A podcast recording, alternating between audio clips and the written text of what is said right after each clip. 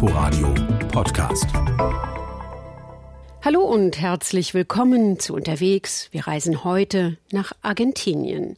Im Studio begrüßt Sie Tina Witte. Es dreht sich diesmal nicht um Buenos Aires, Patagonien oder Tango. Nein, es geht in die Provinz Salta im Nordwesten Argentiniens.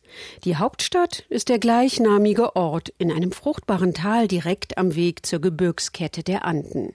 Dort herrscht das ganze Jahr über ein sehr angenehmes Klima und die eindrucksvollen Kolonialbauten verleihen der Stadt ein ganz besonderes Flair, hat Rainer Unruh festgestellt, der in Salta unterwegs war. Kollektivo, so heißen die Busse hier, Linie 10, Salter Stadt.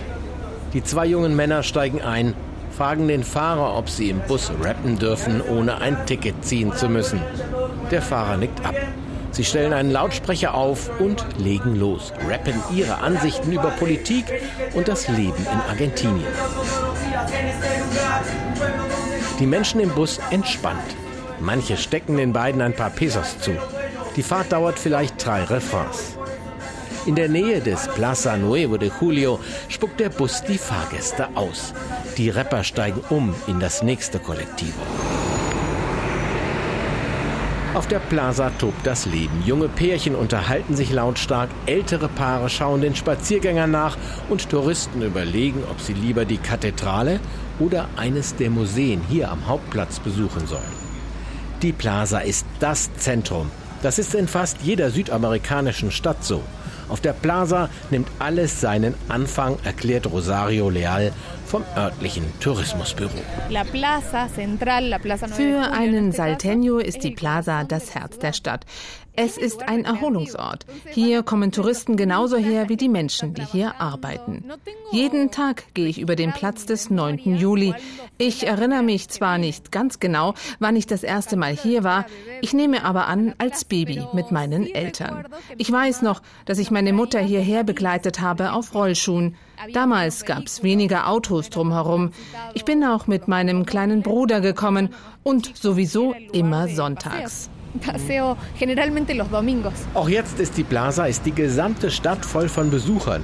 Kein Wunder, nennen die Einheimischen ihre Stadt doch auch stolz La Linda, die Schöne.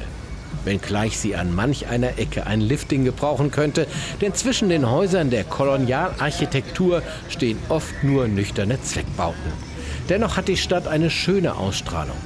Salta wurde 1582 durch Hernando de Lerma gegründet. Der Ort liegt auf rund 1200 Meter Höhe und ist auch Ausgangspunkt für viele Exkursionen in die Umgebung, also die Provinz Salta. Bevor es dorthin geht, muss jedoch die Stadt erkundet und natürlich auch das argentinische Nationalgetränk probiert werden. Wenn du herkommst, kann es vorkommen, dass du zu einem Mate eingeladen wirst. Jemand fragt dich, magst du einen Mate? Die Menschen sind sehr locker und vertrauensvoll und fangen auch mit Besuchern schnell ein Gespräch an. Das Gespräch wird im Café nebenan fortgeführt. Den Mate, ja, das darf wohl verallgemeinert werden, haben die Argentinier immer dabei. Im Café gibt's gratis heißes Wasser zum Nachfüllen und schon beginnt das Ritual mit dem typischen Nationalgetränk. Hier trinken wir ihn traditionell in der Kalebasse und mit dem blechernen Trinkhalm und das Matekraut kommt in die Kalebasse. Manche machen auch Mate Cocido. Sie kochen das Matekraut in heißem Wasser auf der Flamme und servieren den Mate dann in einer Tasse. Normalerweise wird der Mate dann in einer Runde unter Freunden herumgereicht. Erst der eine, dann der nächste, immer weiter so.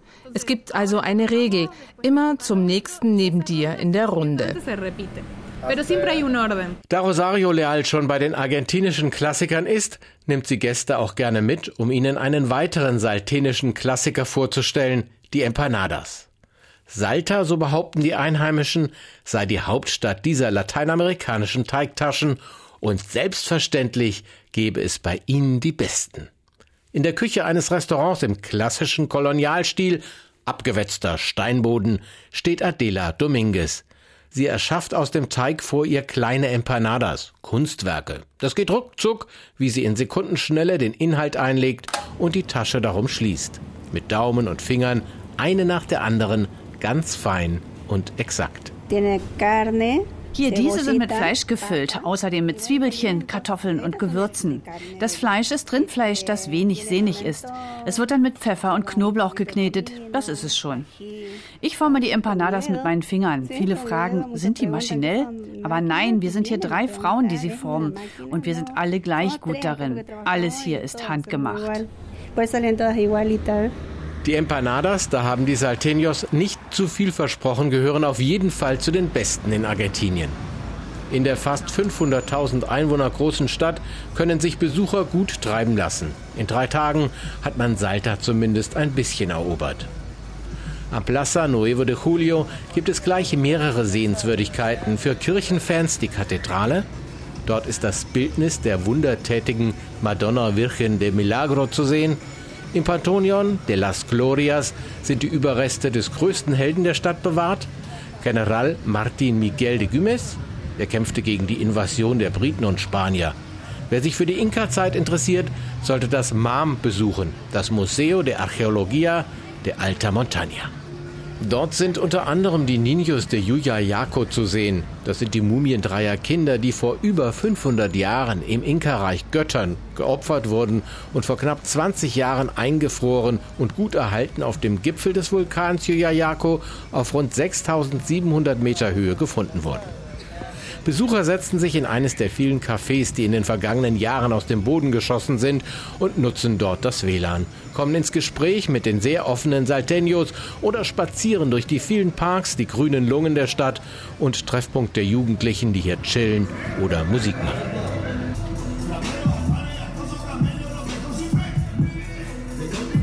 Auf keinen Fall sollte man vergessen, zum Cerro Bernardo hinaufzufahren mit der Seilbahn. Das ist der natürliche Balkon unserer Stadt. Sagt Rosario Leal.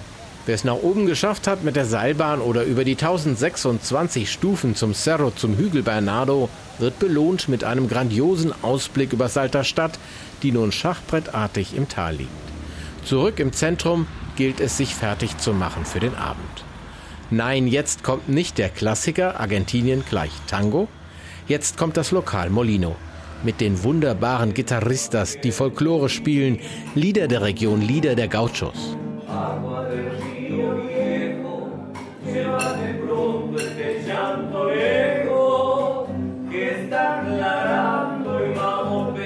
Die verschiedenen Räume des Hauses im Hacienda-Stil sind unterschiedlich gestrichen in dunkelrot oder lindgrün.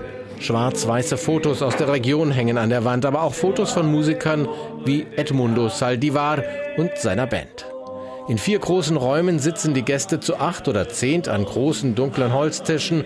Im quadratischen Innenhof befinden sich weitere Gäste, essen Fleisch vom Grill, trinken Rotwein und hören den verschiedenen Musikern zu.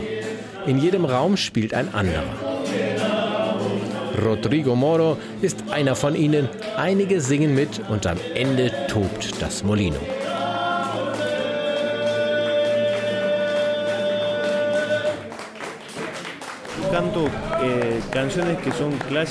Ich singe Lieder, das sind richtige Klassiker. Die meisten sind sehr bekannt, andere weniger. Aber die Mehrzahl der Besucher haben eine Erinnerung aus ihrer Jugend und ihrer Kindheit an diese Lieder. Das sind Klassiker, man kennt die auch in Europa und hier. Im Lokal gibt es Stammtische, zu denen jeder hinzukommen kann, erzählt Rodrigo Moro. Besucher bringen ihre Instrumente mit und spielen. Er und drei weitere Musiker werden vom Lokal bezahlt. Er lebt von seiner Musik und hat auch immer CDs dabei, die er verkaufen möchte. Eh, Wir singen hier über alles. Es kommt immer auf den Autor an, die Epoche der Stücke. Es geht um das Pueblo, also das Volk und wo es lebt, um die Ranch, die Farm, um Frauen, die Familie und die Liebe. Natürlich immer um die Liebe. Auch die Liebe zum eigenen Land. Hier in Salta spielen wir viel Samba. Wir haben prinzipiell zwei verschiedene Rhythmen, den Samba und den Chacarera. Salta ist sehr bekannt für seine Musik.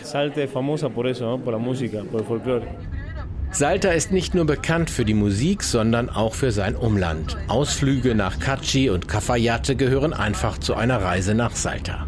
Entweder man mietet sich ein Auto oder bucht eine der Bustouren.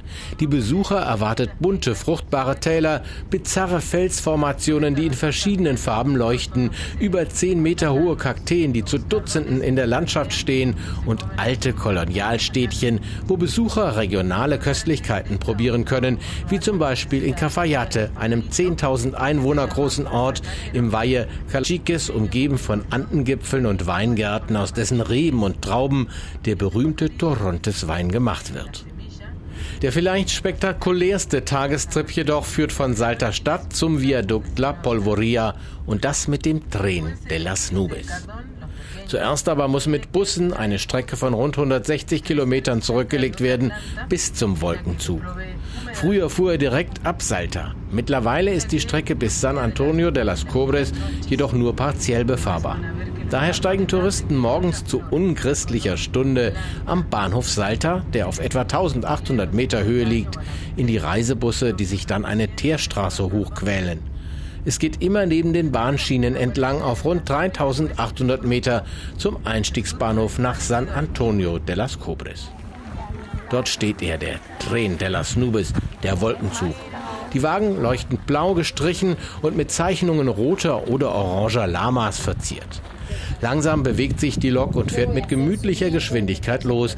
Ziel das knapp 20 Kilometer entfernte Viadukt La Polvoria auf 4300 Meter Höhe. Wegen der extremen Höhe ist auch immer ein Arzt im Zug zur medizinischen Betreuung. Falls Passagiere die Höhenkrankheit bekommen sollten, werden sie mit Sauerstoff versorgt. In jedem Waggon betreut auch ein Zugbegleiter die Touristen, mehrsprachig. Einer von ihnen ist Martin Jaguado. Er hat es mittlerweile auf über zehn Sprachen gebracht, darunter Deutsch. Zuerst verteilt er Coca-Blätter. Wer will, kann sie zur Prävention gegen die Höhenkrankheit nehmen. Und dann erzählt er, dass ein Journalist den Namen Wolkenzug erfunden hat. Es kam hier ein Journalist aus Tucumán. Und er sah also diese wunderschöne Szene, die Lokomotive auf der Brücke mit dem Dampf. Und er sagt also, wir sind zwischen diesen Wolken. Deswegen heißt es also äh, Zug in die Wolken. Das ist ein poetischer Name. Das ist einer der höchsten Zug der Welt, der dritten, nach einem Zug in China. Dann folgt einem in Peru. 1922 begann der Bau der Strecke, die von Argentinien über die Anden nach Chile führt. In der Region wurde Salpeter abgebaut, daher waren die als Lasten- und Güterzüge gedacht. 1949 war die Strecke fertiggestellt. Ab 1970 wurde dann auch ein Touristenzug eingeführt. Die Eisenbahn als System besteht aus 13 Viadukte, 21 Brücke, 29 Tunneln, zwei Schleife, zwei Zigzag-Systeme. Also es ist eine sehr interessante Werk. Jetzt sitzen Menschen aus aller Herren- und Frauenländer im Zug und schauen staunend nach draußen, wie er sich mit einer Geschwindigkeit von 25 Kilometer die Stunde über die schmalen Schienen und die Viadukte bis auf über 4000 Meter Höhe bewegt. Und dann biegt der Wolkenzug um die letzte Kurve. Aus den Fenstern können alle das Viadukt La Polvoria sehen. Auf den dünnen Eisenstelzen führt die Brücke über die Klamm. Sie vermittelt nicht den Eindruck, den Zug tragen zu können, so filigran sind die Gestänge, aber alles kein Problem. In der Mitte des Viadukts hält der Tren de las Nubes. Diesmal nicht in den Nubes, den Wolken, denn es ist ein klarer, sonniger Tag mit hellblauem Himmel. Dafür werden alle mit einer grandiosen Aussicht verwöhnt. Hinweg über die kargen, braunen Hügel, die durch eine sandige Straße geteilt werden. Zugbegleiter Martin Jagado erzählt, was er so erhaben findet an den Reisen über die Wolken. Wir haben hier ein sehr interessantes Phänomen, das nicht jeden Jahreszeit wir erleben. Das ist El Viento Blanco, der weiße Wind. Der Wind weht und zur gleichen Zeit Schnee fällt. Also äh, das ist nicht normal für die Region, aber dort merken wir, wie stark die Natur ist. Jede Reise entdecke ich eine neue Seite. Zurück in Salta, todmüde mit vielen Eindrücken, die verarbeitet werden wollen, geht's nochmal in den Stadtbus Nummer 10 zum Hotel. Und welch ein Zufall, da sind sie wieder, die beiden Rapper vom Anfang unserer Geschichte. Und sie singen das gleiche Stück. Rainer Unruh über seine Reise in der Provinz Salta in Argentinien. Mehr Informationen finden Sie online unter inforadio.de slash unterwegs. Danke fürs Zuhören und noch ein schönes Wochenende für Sie, wünscht Tina Witte. Inforadio Podcast.